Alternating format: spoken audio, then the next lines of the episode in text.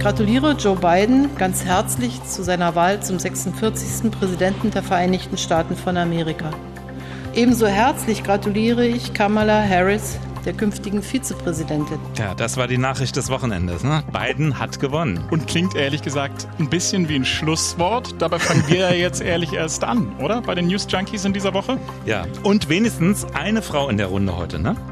Stimmt, denn unsere Frauen haben uns äh, verlassen. Katharina und Dörte sind beide an anderer Stelle im Inforadio tätig. Tja.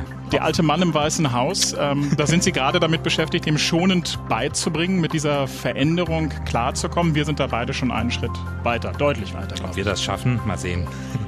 Ja, du hast schon das Weiße Haus erwähnt. Noch ist ja nicht ganz klar, wer, also das Weiße Haus regieren wird, ist klar. Aber wie es zum Beispiel im Senat aussieht, ob der weiter in republikanischer Hand bleibt, wird sich erst Anfang 2021 entscheiden bei einer Stichwahl. Und noch nicht ganz klar ist, ob Donald Trump mittlerweile eine realistische Einschätzung der Situation gewonnen hat. Deutlich konkreter ähm, ist es beim Thema Corona.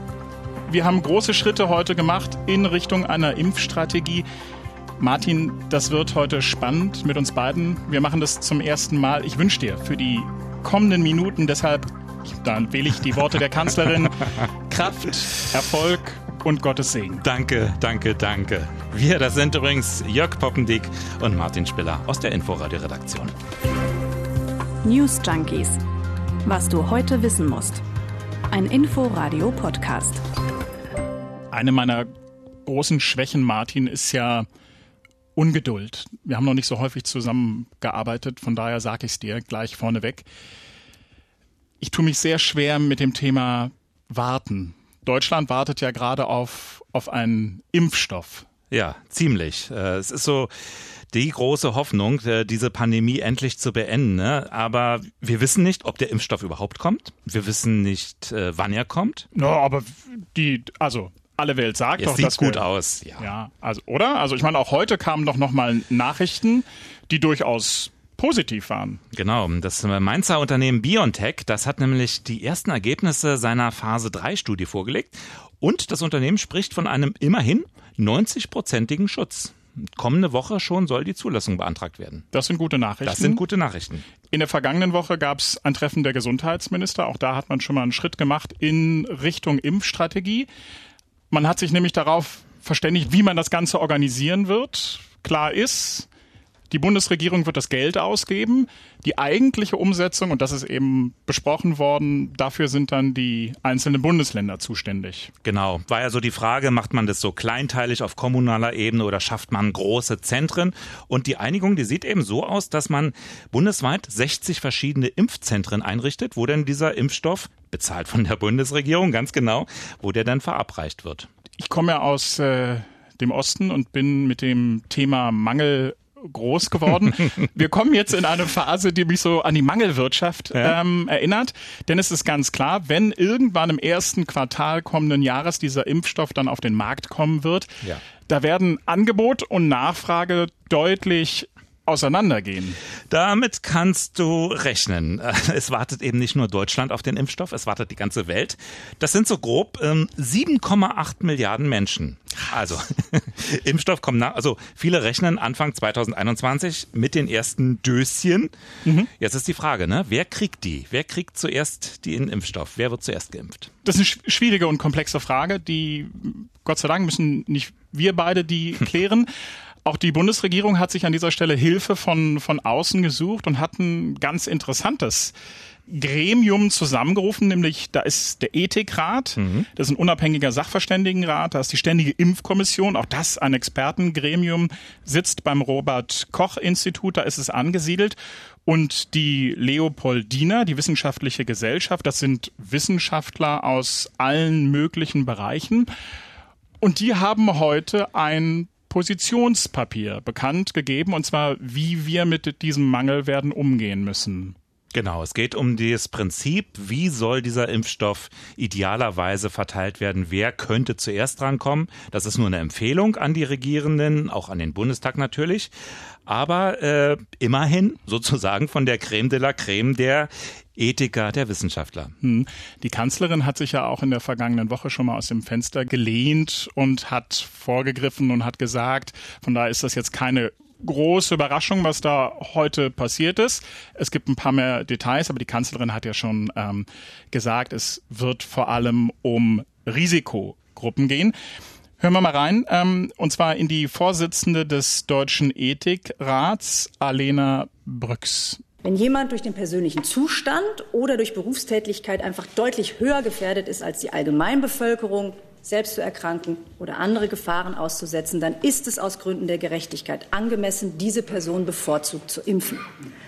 Damit eng verknüpft ist auch der ethische Grundsatz der Solidarität. Solidari solidarbereite Personen zeigen Verantwortung gegenüber stärker gefährdeten Menschen und stellen dafür den eigenen Anspruch auf raschen Gesundheitsschutz zumindest zeitweilig zurück.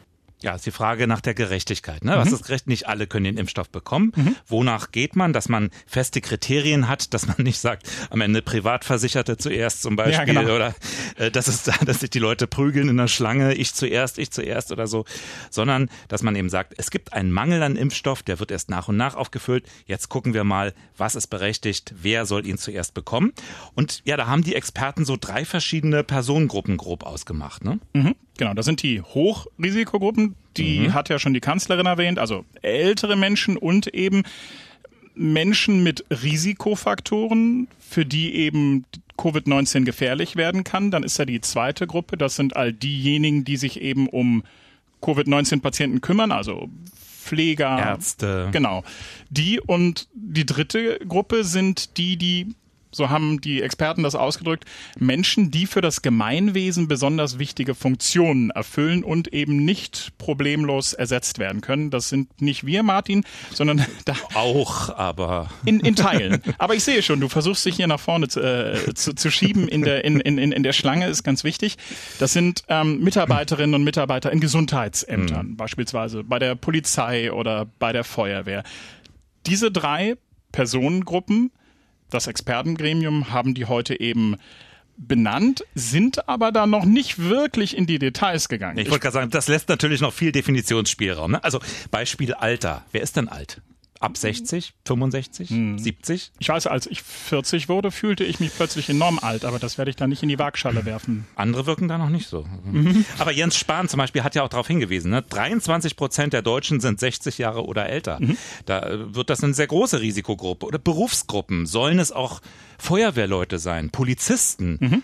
Welche Polizisten sind dann gemeint? Ne? Genau, also es gibt die Polizisten beispielsweise, die am, am Wochenende in Leipzig ja gesehen dann da auf dem Ring stehen und die sich, äh, glaube ich, besser impfen lassen. Ja, genau. Und dann hast du möglicherweise einfach auch Polizisten, die in einem einzelnen Büro sitzen, die Innendienst versehen. Mhm.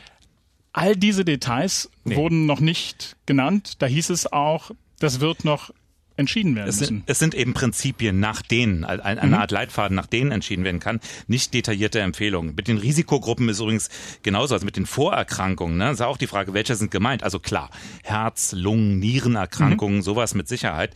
Aber dann wird es schon schwieriger. Also Bluthochdruck, ab wann? Wo ist der Grenzwert? Mhm äh, oder das Risiko äh, erhöhen für, für Covid-19 können ja auch so Dinge wie Übergewicht zum Beispiel. Ne? Mhm. Dann wird dann die Risikogruppe dann sicherlich sehr, sehr schnell, sehr, sehr groß. Da äh, frage ich mich auch, wird dann quasi die, die Regierung, das Corona-Kabinett, werden die sich mit so Fragen wie Blutdruckwerten, Body Mass Index, werden die sich mit solchen Sachen ähm, auseinandersetzen? Also sie, sie müssen da ja nochmal deutlich in die Details gehen und das ausdifferenzieren, weil wenn quasi so große Teile der, der Bevölkerung in diese mhm. drei Personengruppen gehören, mhm. dann haben wir im Januar einfach deutlich zu viele, die geimpft werden wollen oder müssen. Deswegen hat gerade der Ethikrat heute auch ganz konkret gesagt, es sollten zunächst die Personen mit dem höchsten Risiko geimpft werden, mhm. nicht nur die mit einem erhöhten. Also man sieht das Problem schon, mhm. wenn man alle Risikofaktoren gleich wertet und mhm. sagt, das ist schon der Grund, jetzt als erster geimpft zu werden, dann kann man sich die ganze Sache eigentlich auch schenken. Und zum anderen, was gerade angedeutet, stelle ich mir auch so ein bisschen die Frage, wie man das dann eigentlich praktisch umsetzt. Ne? Mhm. Das ist alles noch kom komplett unkonkret. Äh, wer wird eigentlich am Ende von wem zur Impfung geladen? Also mhm. werden äh, die in Woche X zu impfenden Personen dann von irgendeiner Behörde angeschrieben oder Und woher weiß die dann eigentlich, wer wie dick ist? Hm, das stimmt. Ich, also ich, ich, ich befürchte nämlich auch, dass ich mit meiner kleinen Plauze und mit meinem leicht erhöhten Blutdruck nämlich nicht mit dabei sein werde. Aber was klar ist, apropos, wer, wer soll das Ganze dann übernehmen? Eine der Vorabüberlegungen, deshalb hat man sich ja auch für diese Zentren entschieden, ist mhm. ja, dass man die Hausärzte mit, mit dieser Frage eben nicht alleine lassen will. Also die, die sollen sich darum nicht kümmern müssen, sondern das wird jetzt quasi in den nächsten Wochen ausgearbeitet werden und dann wird es eben von diesen Zentren ähm, übernommen werden. Das heißt, das wird noch spannend. Und Spahn hat ja auch gesagt, obwohl ich mich das so ein bisschen ratlos, ehrlich gesagt, hinterlassen hat, er hat gesagt, Deutschland muss über diese Definition diskutieren. Im Grunde ein bisschen das, was, was wir mhm. jetzt quasi auch machen, gerne auch zu Hause. Und ich habe mir, hab mir das überlegt und dachte mir, hm, dann spreche ich mit meiner Frau und meiner, meiner, meiner siebenjährigen Tochter darüber, mhm wer als erster geimpft werden soll und ob das gerechtfertigt ist. Obwohl mit, mit einem siebenjährigen Kind naja, macht das manchmal Spaß, über Fairness zu diskutieren. Einigt euch und dann, dann schreibt er dem, dem Spahn eine, eine Facebook-Message oder so. Das, das war nämlich meine Frage. Also ich, natürlich können wir das besprechen und mhm. ich finde es auch ganz, ganz wichtig und das ist ja auch irgendwie Hashtag Lerneffekt für möglicherweise für alle ganz interessant. Aber ich glaube eben, dass es für die äh, für die Debatte nicht notwendig ist, dass Menschen zu Hause debattieren. Also ich fand das eine unnötige Äußerung an der Stelle ähm, von Spahn. Ich finde, das ist ein kluger Gedanke. Mhm. An der Stelle die Impfkommission, den Ethikrat und auch die Leopoldina mit, mit ins Boot zu holen, aber die Leute aufzufordern, ähm, darüber zu Hause am Armbrotstisch zu diskutieren, halte ich, äh, ja, also ich, musste schmunzeln, als ich es gehört habe. Zumal sie das ja schon von alleine machen, am Armbrotstisch darüber diskutieren werden. Also, ähm, aber es geht ja auch darum, dass das nicht einfach den Hausärzten zu überlassen, einfach um den Impfprozess begleiten zu können. Ne? Mhm. Das soll ja weiter untersucht werden, wie reagieren welche Bevölkerungsgruppen auf welchen Stoff. Dazu soll es ja auch eine begleitende Studie quasi geben mhm. und sogar, habe ich gelesen, eine Art Online-Tool, ähm, eine Art Portal, wo das erfasst wird. Naja, um es ganz deutlich zu machen, es soll so eine Art Impfregister geben, mhm. wo bestimmte nicht personenbezogene Daten eben zentral festgelegt werden. Und also Alter, Geschlecht. Ja, genau. Wohnort, solche, solche Sachen. Und der mhm. Chef der Ständigen Impfkommission, Thomas Mertens, der hat gesagt, es geht letztlich ähm, um, um, um die Nebenwirkungen. Wenn es da nämlich zu welchen kommt, will man eben vorbereitet sein. Wir müssen aber alle Vorbereitungen treffen, damit man sogenannte Signale, wie wir das nennen, frühzeitig erkennen können. Ein Signal wäre zum Beispiel, wenn jetzt doch im bei den Geimpften eine Nebenwirkung häufiger auftritt, als sie in der allgemeinen Bevölkerung, der ungeimpften Bevölkerung zu erwarten wäre. So etwas können wir nur leisten, wenn wir eine lückenlose, flächendecke und einheitliche äh, Dokumentation der Impfung haben. Dabei kommt es uns nicht auf die persönlichen Daten des Geimpften an, aber man muss wissen, wo ist jemand mit was zu welchem Zeitpunkt geimpft worden. Macht dir das Sorgen? Also nehmen wir mal an, du würdest irgendwann geimpft werden. Mhm weil auch wir äh, Normalos irgendwann dran sind. Mhm. Sorgt dich das, dass seine Daten dann möglicherweise irgendwo da zentral sind? Nee, aber er, er baut damit natürlich auch vor. Ne? Wir haben nicht vergessen die ganze Debatte um Datenschutz rund mhm. um die App beispielsweise. Das ist ja immer wieder ein Faktor, selbst wenn der Datenschutz in der Regel ja doch in sehr großem Maße in Deutschland bei diesen Dingen berücksichtigt wird, mhm. es ist dann immer wieder ein Argument zu sagen, ja, aber meine Daten, der Datenschutz mhm. von Leuten, die bei Facebook mitunter total aktiv sind. Mhm. Aber hier bitte, nee, das könnt ihr gar nicht machen wegen der Daten. Also das Thema Datensammeln wird mit Sicherheit auch hier wieder eins werden. Hm, ich bin gespannt, wo diese Diskussion hinführt, denn äh, als es um die um die Anbahnung der App ging, da haben ja eben die Gesundheitsämter gesagt, wir hätten gerne diese Daten, weil es uns das deutlich die Arbeit erleichtern Klar. würde. Wir wären deutlich schneller und ähm, ja, jetzt sind wir ja da, wo eigentlich niemand hin wollte, dass nämlich ähm, die Gesundheitsämter ja überfordert sind und eben nicht hinterherkommen. Also letztlich ist das ein sensibles Thema und dabei wird es um Kommunikation gehen. Und Kommunikation ist etwas, was in den kommenden Wochen total wichtig sein wird. So kommst du weg von dem einen und hin zu dem anderen. Absolut. Du musst ja die Leute am Ende mitnehmen. Du willst ja, dass die Leute sich impfen. Mhm. Um wirksamen Impfstoff zu haben, der dann auch dafür sorgt, dass die Pandemie beendet wird, geht man so davon aus, dass auf jeden Fall so 70 Prozent der Bevölkerung sich geimpft haben oder bereits immun sind aufgrund einer Erkrankung. Mhm. Und deswegen setzt auch Gerald Haug von der Leopoldina auf die Kommunikation. Es ist aber auch ganz entscheidend, dass die wissenschaftliche Gemeinschaft in einem Schulterschluss mit der Politik äh, den Impfängsten, die existieren, adäquat begegnen. Dazu braucht es Vertrauen, dazu braucht es äh, Akzeptanz und diese basieren immer auf Transparenz, klaren Informationen und guter gemeinsamer Kommunikation. In meinen Augen ist das mit das Spannendste, was in den kommenden Wochen in Deutschland passieren wird. Das Thema, wie kommuniziert die Bundesregierung, die Landesregierungen, die Politiker, wie wird dieser Impfstoff kommuniziert? Wie kommunizieren sie die Kriterien, mhm. wer als erster drankommt? Wie werben sie dafür? Wie werben Sie auch dann noch dafür, wenn, wenn möglicherweise Berichte hochkommen von, von, von ersten Nebenwirkungen? Mhm.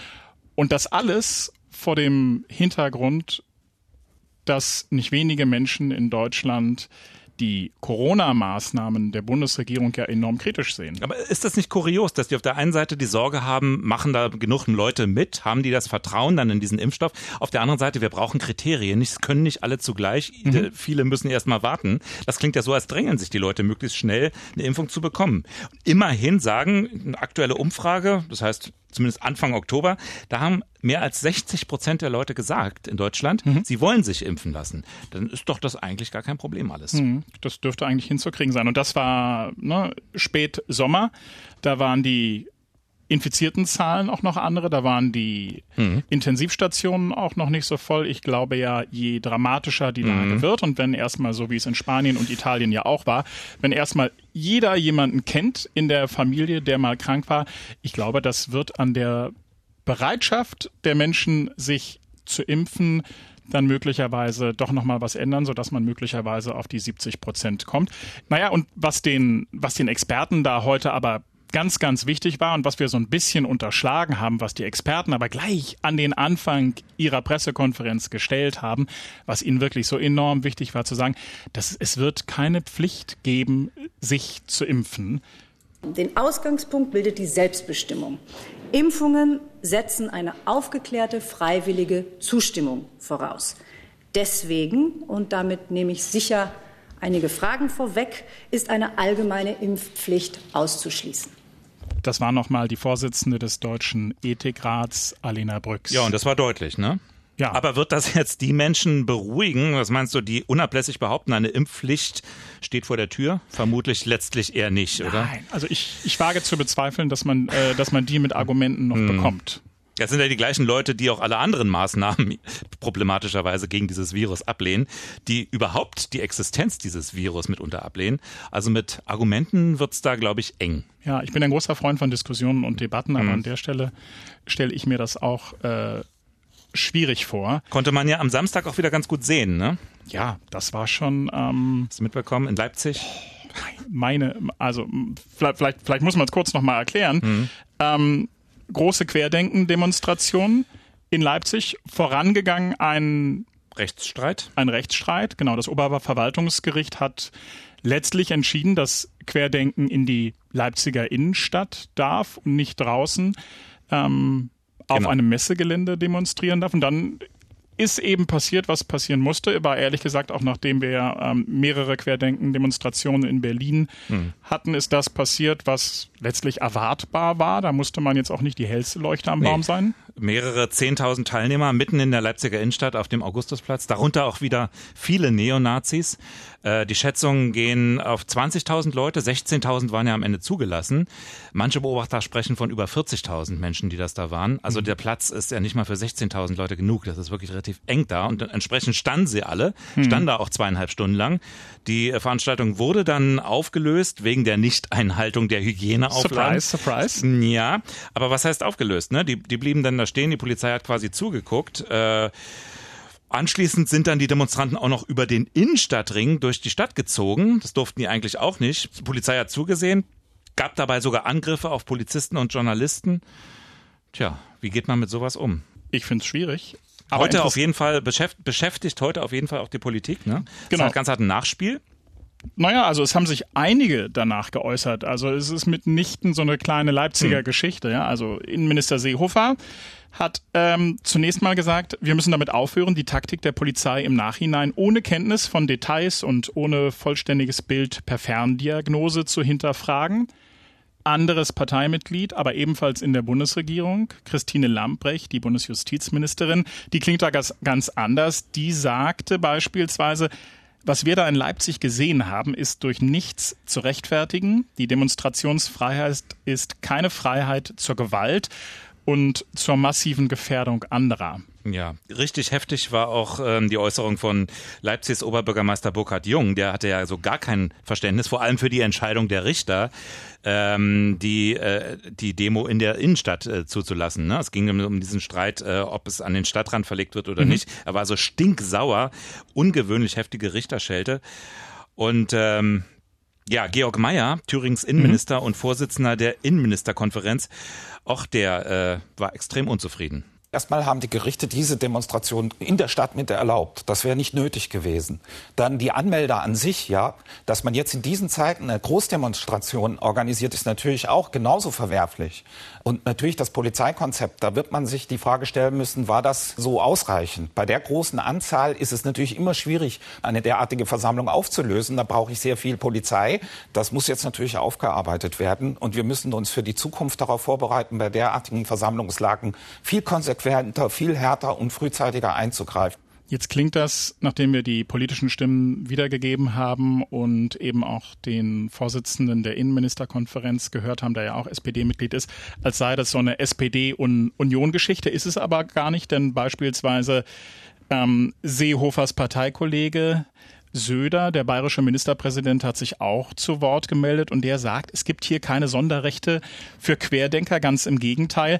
Und er sagt auch, man müsse die Frage klären, ist das jetzt, was da passiert ist, eine Form von anderer Pegida, die da entsteht mhm. oder vielleicht sogar noch mehr?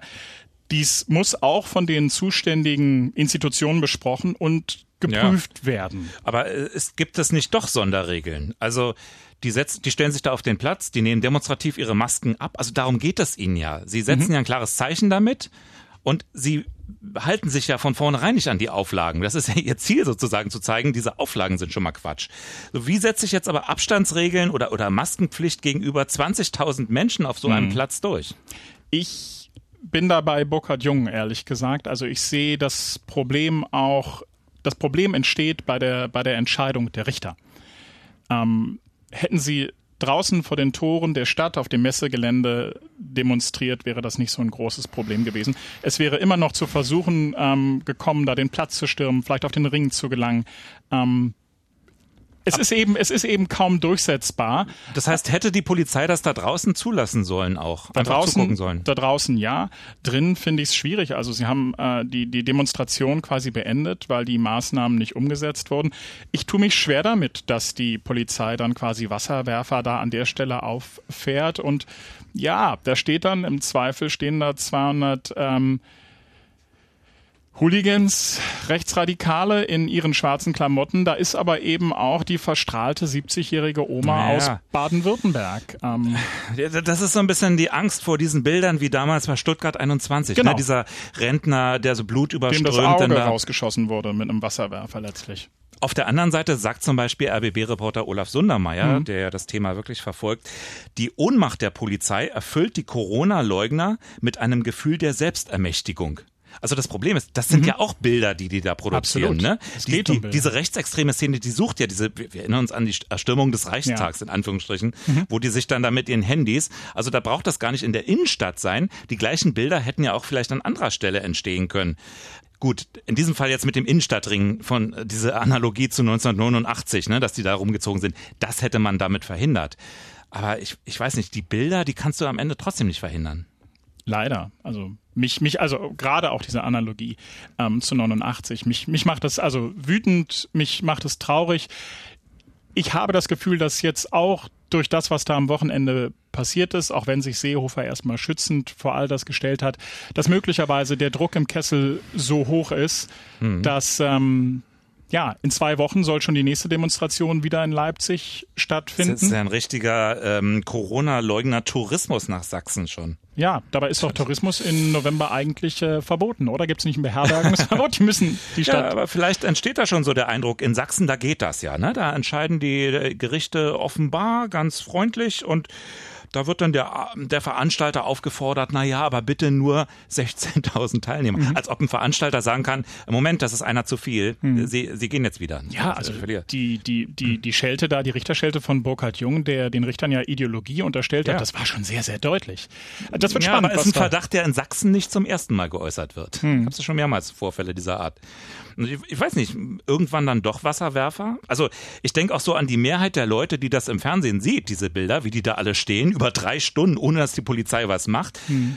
Also viele Leute kennen ja noch ein anderes Problem, das heißt äh, Pandemie. Hm. Und ähm, ich glaube, viele Leute sehen das ja doch anders und haben vielleicht kein Verständnis mehr. Äh, ich will nicht, dass noch mehr Leute das Vertrauen in den Rechtsstaat verlieren, wenn die das sehen.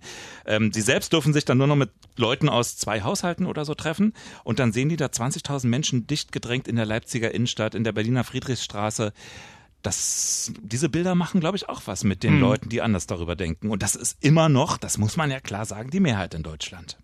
Gott sei Dank. Aber es rechtfertigt trotz alledem nicht, finde ich, mit, mit, mit Wasserwerfern auf die 70-jährige verstrahlte Oma aus, aus Baden-Baden zu schießen. Die hätte man ja vorher rausführen können und dann den Wasser. Das stimmt. Ähm, das Thema wird uns nochmal beschäftigen. Mich interessiert auch, ob das euch beschäftigt. Wir sind an Feedback interessiert. Zum einen, wie ihr diesen Tanz auf dem Vulkan, äh, das Tiefschneefahren von Martin und mir heute fandet, ohne Dörte und, und Katharina. Uns interessiert auch, ähm, was ihr davon haltet, von dem, ja, von der Impfstrategie der Bundesregierung, die mhm. da heute konkreter geworden ist und was ihr zu dem sagt, was da am Wochenende in Leipzig passiert ist. Genau. Schreibt uns nette Sachen, aber auch kritische Kommentare an newsjunkies.inforadio.de. Wir hören uns morgen wieder. Bis morgen. Tschüss. Tschüss. News Junkies. Was du heute wissen musst. Ein Podcast von Inforadio. Wir lieben das Warum.